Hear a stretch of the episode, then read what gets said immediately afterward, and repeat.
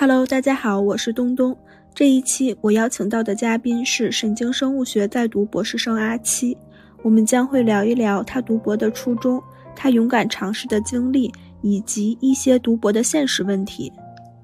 可以叫我阿七，我是一个神经生物学在读博士生。可以简单的介绍一下你博士的专业吗？那么神经生物学就是主要是研究神经环路，比如说我们的日常的一些动作，实际上是由神经来控制我们的机体，包括我们的一些像人类来说比较高的高等级的一些想法、情感，然后以及一些稍微低级一些的，例如说进食的欲望、饮水的欲望。包括一些躲避天敌之类的行为，也是由神经来控制的。然后我们想要研究的就是这些神经环路是怎么传输的，然后在这之中有哪些，比如说神经递质之类的分子起到了作用，这样子。哇，听起来好有意思。哎，那你们就是会研究和大脑相关的内容吗？就是大研究大脑属于你们的这一个领域吗？属于的研究大脑是我们这个专业最主要的部分。我之前有听到过一个关于大脑的，我认为很浪漫的一个说法，就是说，呃，我们的大脑分为情绪脑和理智脑。然后，当我们感觉到特别的焦虑、抑郁或者是压力特别大的时候，大脑为了保护我们，不让我们崩溃，就会降低情绪脑的。呃，就就会降低理智脑的活跃，然后这个时候我们就会感到可能健忘，然后比较疲惫。我感觉这个说法还挺浪漫的，就好像大脑在保护我们一样。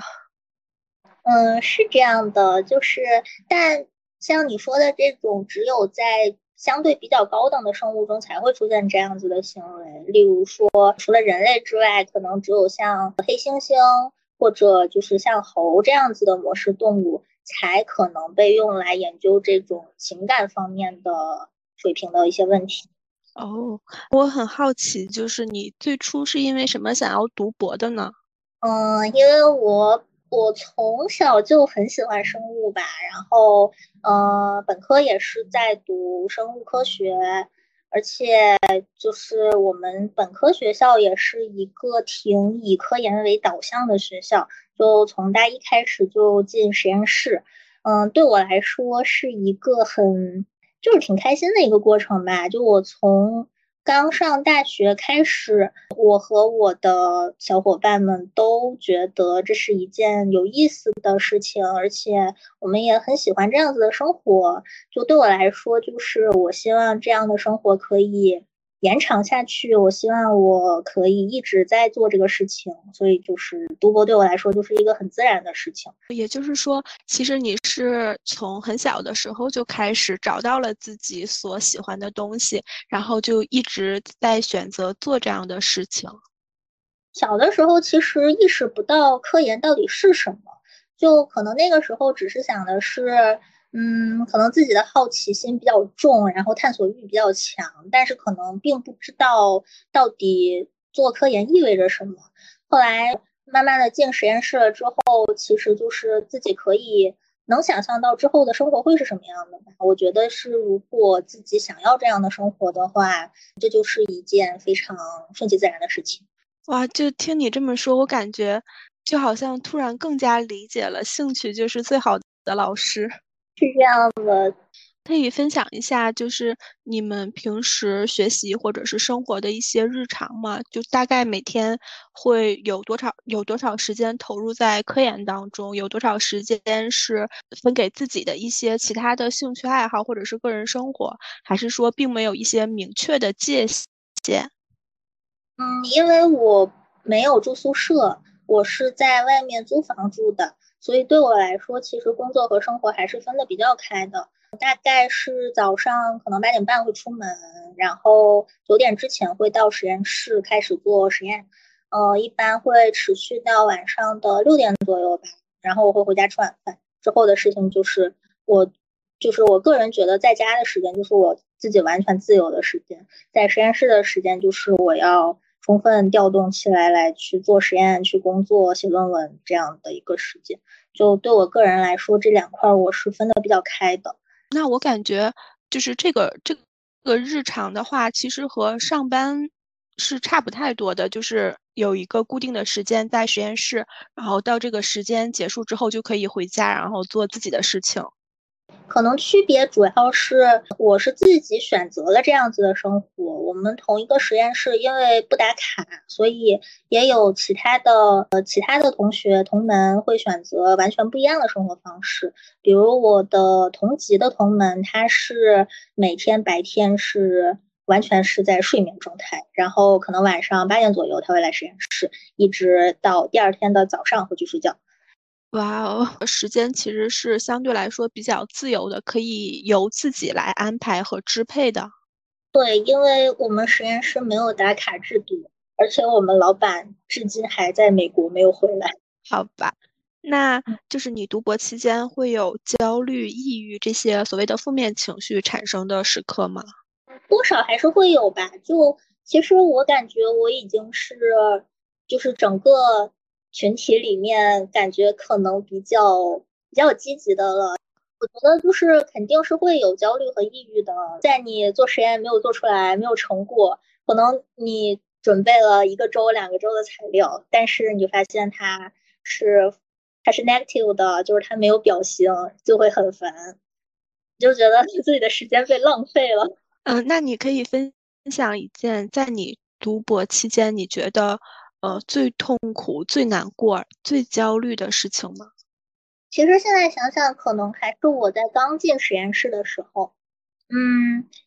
呃，我在刚进入实验室的时候，是跟着我们实验室的一个小老板在做一个基金的课题。然后，呃，那个课题是这个实验本身的搭建是这个小老板一手完成的。呃，但是他。自己有很多个课题，所以他没有办法每一个都亲力亲为吧，就相当于他把这个课题在我进实验室之后，就在跟我一起呃合作完成这件事情。那个时候是他会教我这个实验怎么做，以及他会给我这个实验要的一些材料。当时其实因为我刚入实验室，所以我也没有想那么多，就每天按部就班的做完了之后。有一有一天，当时跟实验室的一个师兄聊天儿，师兄说，师兄说他建议我最好是认真的想一下，我现在做的这个项目，如果最后有发文章的话，我们要怎么安排作者的这件事情？因为在当时看来，其实。我们我的那个老师他帮助了我很多，而且他也做了很多的工作。但是这个课题显而易见会成为我之后的主要课题，并且在我上手了之后，可能百分之百的工作都要我来完成。所以这可能是一件比较复杂的事情。就对于当时的我来说，嗯，一方面我不知道该怎么向我眼中的老师开口。另外一方面，我又觉得对方帮助了我很多，我可能恶意揣测对方可能会在日后给我造成一定的困扰，是一件非常有负罪感的事情。那个时候每天都很纠结，其实，在现在看来是没有必要的事情，因为实验室的大家都很 nice，而且这个课题也很顺利的，就是过渡到了我的个人课题。但在当时而言，对于一个刚进实验室、刚接触到这方面问题的学生来说，可能已经是很大的心理负担。就是在我听来，当你讲这件事情的时候，哦，我我不会感觉说它可能现在看来是一件小事，因为我觉得它好像确实是一件还牵扯挺多，然后还挺复杂的一件事情。那你就是当时有。采取一些行动吗？还是就是让事情自然的发展？当时，嗯，在师兄跟我聊的当下，其实那天我在实验，我在师兄面前哭了，哭得很惨，把师兄吓到了，好可怜。然后师兄师兄说，师兄说你这样好像是我在欺负你。后来后来是因为那个老师他自己本身就是他主要在做的。一个项目，当时正好要发文章，然后这个文章里面有我负责的一些呃一些细枝末节吧，比如说我参与了其中一些成像的实验的工作，以及一些数据的那个，就是因为要发文章，所以要有很多图像处理之类的工作，然后这些是我来做的。就是从总体的工作上来说，其实可能不占很多，但我确实付出了一些工作，所以当时我有。呃，向我的老师提出说，这篇文章我可不可以成为一个，呃，就可不可以加上我的名字，即使是加在最后也没有关系。但是就是提出了这样的一个请求之后，我的那个小小老板他很干脆的就答应了。就在那之后，我就没有这方面的困扰了。就是我觉得你做的事情都是会有一个成果上的体现的，既然这样，那就没有什么好纠结。嗯，在你说的时候。当你说你就是对着师兄哭出来的时候，我好像脑海中已经有一个，嗯，有一个画面，就是一个刚入学的呃一个学生，然后可能他还没有积累很多的经验，在面对一个比较复杂的情况，然后显得就是孤单又无助，也很无措。但是我觉得，就是当当你说你对你老板提出这件事情，我我觉得你好勇敢啊。我当时也很纠结，但是我其实很开心。那个时候我我还在跟我闺蜜住在一起，我闺蜜真的就是她，她一直在鼓励我。他跟我说，就是就是说了也最差的结果其实就是不加名嘛。但是至少如果不加名的话，我提出来这个，他们也会在文章的那个致谢里面感谢我。但如果我不说的话，有可能我就什么也得不到。嗯，是这样的。就是勇敢还是有好处的，最起码去尝试了一下，说不定就能得到自己想要的。是的，那你读博期间，你觉得你最大的收获或者是比较深的感触是什么呢？嗯，我觉得，我觉得最大的收获可能是我在读博的这几年里，其实我整体的心态比起我本科的时候好了很多。有可能也是因为我没有住宿舍的缘故吧，我是一个挺社恐的人，而且，嗯，怎么说，我个人的边界感其实挺强的，就是尤其是对不太熟悉的人来说，所以住宿舍对我来说是一件很要命的事情。所以我在本科的时候，一直到我大三大四的时候，甚至我都有一点。我甚至觉得我可能有一点抑郁了，就是我每天在回宿舍之前，我都要进行很强的心理建设，我才能踏入门槛。我很感谢我读就是读博的这个实验室，因为，嗯，就大家都是很好的人，而且整体的氛围很不错，我可以跟所有的人一起聊什么都可以。就大家，大家的思维也很开放，也可以接受不同的观点，也可以很理智的讨论。嗯，即使周末我可能不会去实验室工作，但我们有时候也会约出来一起玩。就这这个环境给了我很充足的心理上的舒适度，我甚至觉得可能已经算是我的一个舒适区了。现在想到毕业，其实更多的可能是对于新环境的忧虑。你描述的这个环境，以及你和呃博士的一些其他的同门的一些关系，让我觉得好羡慕。我真的觉得，就是现在想想，就真的像像梦一样，就是是我还在本科的时候没有办法想象的。因为我总感觉，就是比如说在学习期间，如果有太多其他的事情。呃，影响着情绪，那可能就没有办法完全的投入到学习当中。但是如果身边的就是和身边其他人的关系很好，然后身边的人也很 nice 的话，那可能就就有精力完全的投入到学习当中。我觉得这个还是一件挺幸福的事儿。是这样的，就是就每天去实验室对我来说是一个很快乐的、很快乐的事情。然后每天早上就会开心的起床。就是你刚刚有说到，在大学的时候，在大学大三、大四的时候，可能感觉自己情绪已经很不好了。那这个时候，嗯，你就是有采取一些方式或者是做法来调整情绪吗？你是搬出去了吗？嗯，大本科的时候没有搬出去。那个时候，嗯，一个是。我本科的学校是在三环左右，附近的房租确实很贵。再一个是，嗯，可能本科阶段因为每天上课之类的缘故，还是没有办法做出搬出宿舍的这个决定吧。总之那个时候，其实我自己我没有意识到自己的状态已经那么不好了，因为我每天生活在那个环境下，可能对我来说只是当下的一些当下的一些小小的情绪上的问题，是直到我的心情已经。可能完全恢复了之后，回过头去才去看，我才能感觉到当时的我状态是真的很差。哦，也就是说你是是呃后来才意识到当时的状态。对，因为就是处在本科的环境里，其实周围的人也都会吐槽宿舍的生活，也都会吐槽学校的一些。就各种问题吧，在那个环境下，你可能觉得这些都是很正常的事情，因为大家都这样。嗯，那你在读博期间印象最深刻的一件事情是什么？可以分享一下吗？研一我们是在雁栖湖校区进行集中教学，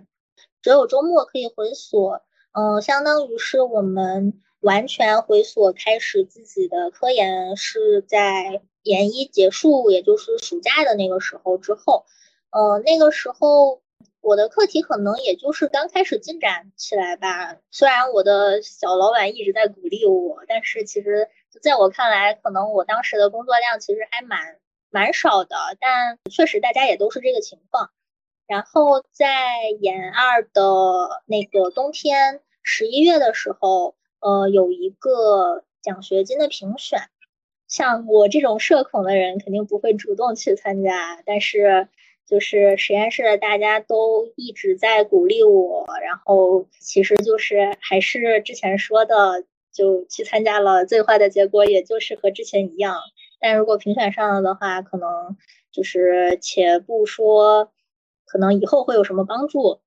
至少奖金还是实打实的。所以我们就我们就去参加了那个奖学金的评选。嗯，其实对我来说是一个。很大的进步吧，因为我是一个比较害怕去展示自己的人，也不能说害怕，至少是不太想去主动展示自己的人，就可能是所有 I 型人的通病。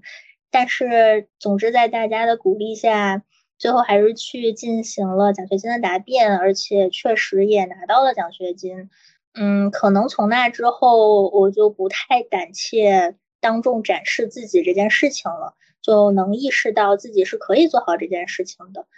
然后就不会那么害怕了。而且直到现在，可能在来新同学的时候，我们实验室的师兄师姐们还会夸我当时的表现好。就虽然很难以启齿，但是其实心里还是很开心。你现在已经成为了一个非常正面的去鼓励大家的例子。是的，虽然这么说出来好羞耻。没有，我觉得，我觉得你很很厉害，很棒，很勇敢。然后真的就是现在想想，当时会去报那个，就可能但凡师兄师姐少鼓励几句，可能我都不会去真的交报名表。我比较好奇的是，你是会不管面对什么机会的时候，你是会比较倾向于往后退一步，而。而不是就是往前迈一步去争取这个机会，嗯，除非身边有非常鼓励你的人。差不多，我尤其讨厌的是需要投票的活动。就这种活动，即使有人鼓励我，现在也还是不会。但像就是类似奖学金答辩这种，可能是有呃评委会来负责决定的活动，我现在是没有那么强的，就是抵抗心理了。嗯，那在最开始的时候，比如说当你受到其他人的鼓励，然后你去参加这件事情，那在在参加的这个过程当中，你会有想说，哎呀，要不然算了吧，要不还是别别来了吧，会有这种退缩的心理吗？我是如果这件事情已经提上了日程，我就会好好的把这件事情做到底。对我来说，下决定是一件更难的事情。哦，也就是说，当你已经决定好，那剩下的事情其实就很顺其自然了。是的，嗯，那当呃，在你博士期间，有没有面对过其他人对博士的一些误误解？有遇到过，我觉得比起误解，可能更像是不理解，或者是，嗯，怎么说？就是他其实不知道你在做什么，而且像我研究的这个东西。呃，解释的话，我也只能解释为我们在研究某某某个行为的神经环路，但我很难跟他讲我们是用什么方法来研究的，我们平常每天到底在做些什么，以及我们研究的这个东西有什么用，这件事情就是很难和一个完全不了解的人来解释。再加上，确实，我觉得对于女性来说。读博真的是一件会面临长辈就是一些质疑的事情，就我会遇到有长辈说建议我在读博期间解决我的婚姻和生子问题，这样就不会对我的就业产生影响。面对这种言论的时候，你是怎么做的？你是怼回去了，还是说有一些其他的？像就是跟我说那个。建议我赶紧生孩子的那位长辈，我当时没有说什么，因为是在呃老家的那种宴席上，但后来我也就再也没见过他了。我感受到了你语气当中的气氛。其实当时我相比起生气，我可能更多的是因为他自己有一个女儿。已经博士毕业了，会被他指着说，说他没有用，就是这么大年纪毕业了还没有嫁出去。我当时可能更多的是为那个姐姐觉得难过吧。你说到这句话的时候，我感觉我的血压已经升高了。我猜想，可能是在他的眼里会觉得，呃，女性的价值就在于是否嫁了一个好人，是否是否生了孩子。就我，我其实不想纠正长辈们的价值观，因为可能是他们五十年甚至六十年来一直固守的东西。但我觉得，至少作为我来说，我能做的就是避免和他们再见面。除此之外，你会，嗯，你还会承担其他的现实方面的压力吗？另外就是，其实我读博士，我自己的父母是非常支持的。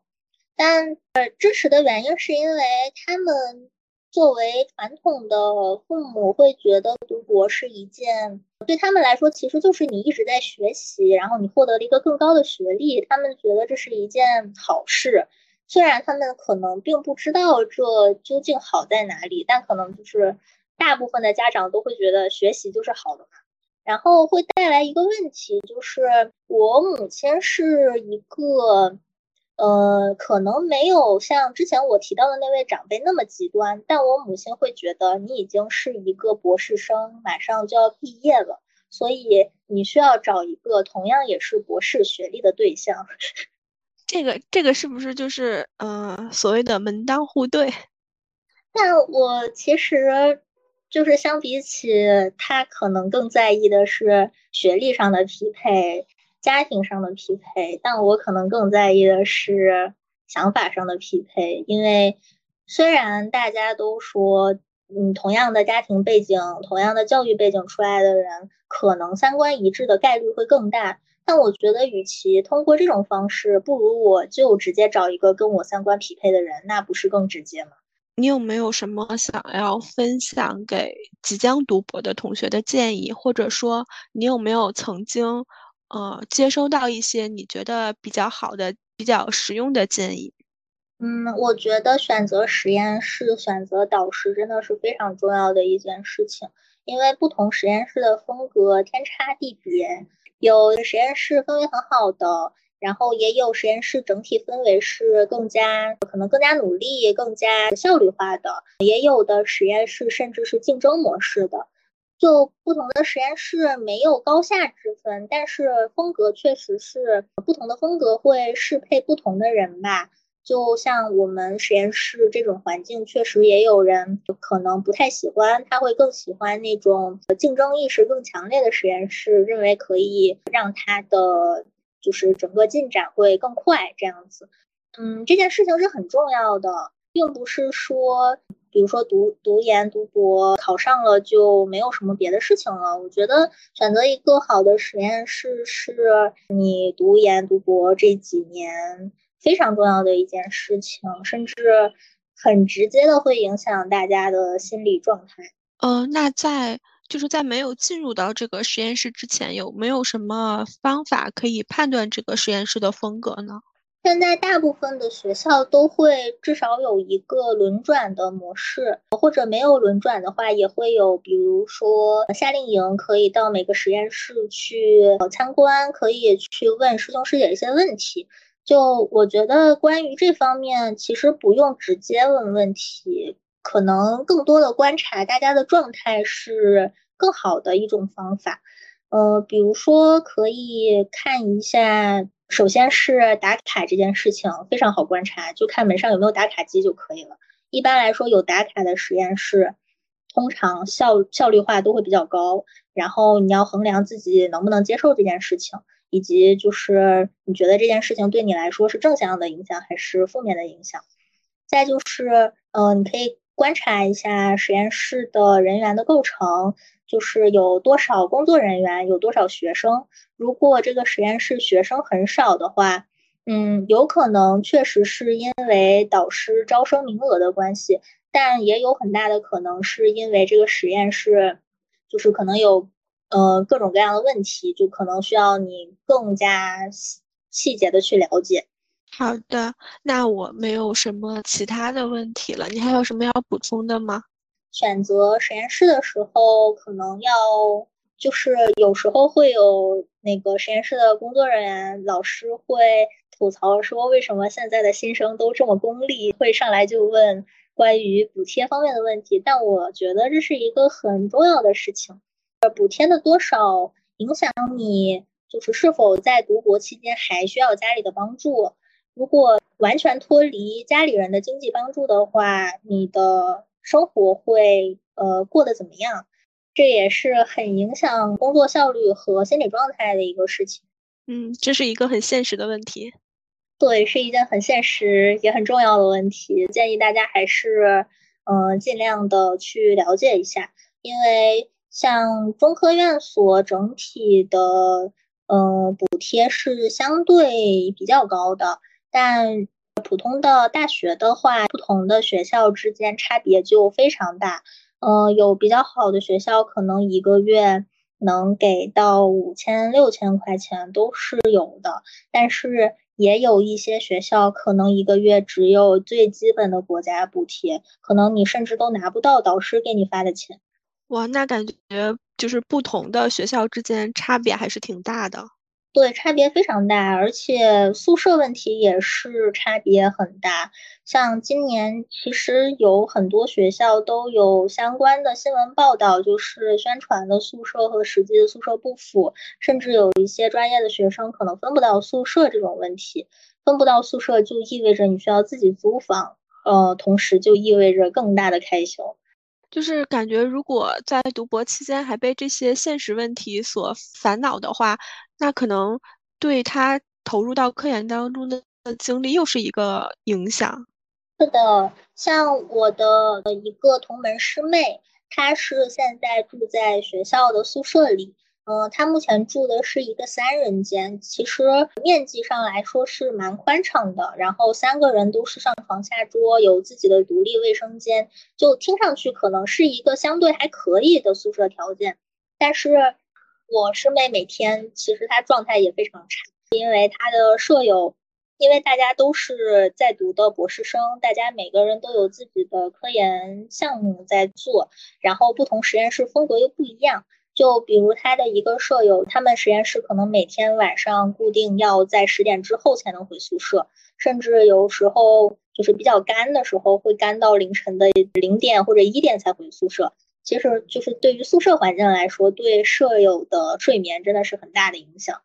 那那就是如果真的遇到这种情况，有没有什么办法去解决？就是可以说要呃换一下宿舍吗？还是就只能自己忍着？其实这就跟本科的舍友矛盾很像，就是可以换宿舍，但是手续是非常麻烦的，而且现在大家各个学校都在扩招，宿舍其实也是一个相对不足的状态，想要有空床位去换过去是一件很麻烦的事情。就是怎么说呢？反正我觉得只要住宿舍就会有各种各样的问题吧，只能说是。比如说，某些学校是两人间，那可能遇到问题的概率会相对低一点，这样子。哇，那真的是感觉有宿舍的地方就有江湖。是这样的，我们学校之前那个雁栖湖校区是那种单人单间的大套间，就是一个大的房间里面一般是可能十个单人间。然后这样子就是，其实每个人的休息的环境至少和大家是分隔开的，就不太会有这方面的问题。但后来因为扩招的原因，现在也都改掉了，就不是单人间了。呃，那如果是这种单人间的话，这种隔音怎么样？我之前住的时候，其实感觉还可以，就是至少对我来说没有什么大的影响。那还挺爽的。是这样的，但已经。就再也没有人能够住到那个房间了。祝你顺利毕业，早上早日住上自己的大房子。嗯，对，我突然想到还有一个事情是，就是你提到毕业这件事，我我是希望，就是我觉得想要读博的人要先想好，你愿意为读博拿一个学位付出多久。嗯，尤其是对我们生物专业来说，下分的很多小专业，例如什么动物学、植物学，包括我们神经科学、细胞、病毒相关的实验室来说，延毕是一件非常非常正常的事情。我觉得大家还是要想好自己想要为这个学位付出多少年的时间，或者说，如果你觉得读博是一件没有那么开心的事情的话。如果你只是想要为学位来读来读博，那时间成本是一定要考虑的事情。当然，如果是因为像像我这种，我也不是很有所谓啦，就是对我来说，反正是我每天都挺开心的，所以我也不是很在乎。嗯，可以再分享一下读博的好处，以及读博可能会面临的困难，然后可能会遇到的困境吗？好处的话，其实最最世俗、最简单的就是，对于现在的大环境来说，像我们这种专业，可能硕士毕业的话，是基本上不太可能找到一份教职的。虽然博士毕业也依然很困难，但是硕士的话，基本从源头上就是一件没有办法的事情。如果硕士毕业的话，大家通常的选择就是去公司这样子，然后。嗯，读博的话，就是这就扯到了另外一个很现实的、很现实的问题，就是如果读博是为了找一份教职的话，那你要保证你在读博期间有一个相对来说比较高质量的产出，也就是发一篇相对来说比较硬的文章，这样对于在国内找教职来说才算是有一些可能性吧。然后另外的好处。其实我有时候看到一些，比如说我同门的，我同门的家人，就是他的弟弟妹妹之类的，呃，本科毕业想要读研读博，很多其实是在逃避就业这个事情，就是他们自己说，就是因为不想就业，所以选择了这条路，所以。我不知道这算不算是一个好处，但至少可能是一条退路吧。虽然我其实觉得没有兴趣的，没有兴趣来做读博这件事情真的很痛苦。缺点的话就很简单，就是读博不是一件说你去做就一定会有结果的事情，就可能跟从小到大上学不一样的是，你上课修学分。然后考试就可以毕业，读博没有一个非常准确的，没有一个准确的尽头，就是没有人在你面前说你今天要做什么，这学期要做什么，一个学年要做什么，是不存在的。尤其是像我们这种硕博连读的人来说，你的这五年、六年甚至七年，没有一个人告诉你你在什么阶段要做到什么程度，也没有人告诉你说，比如说你在三年级的时候，嗯，你做成什么样就是很好，做成什么样就是及格，然后你在四年级的时候要开始写文章，五年级的时候要开始干嘛干嘛，是不存在这个东西的。就是可能不同的实验室也有一定的区别吧，我相信可能也有那种时间表给你排的很死的实验室，但对于可能大部分人来说，读博是一件需要自己去掌控节奏的事情，而它又对应着可能五年六年比较长的时间，所以对于人来说可能是比较有挑战的一件事情吧。也就是说，其实读博是一个不确定性非常大的事情。然后我所理解的是，一方面是指你前面所提到的，可能你研研究了很久，但是并没有一个成果；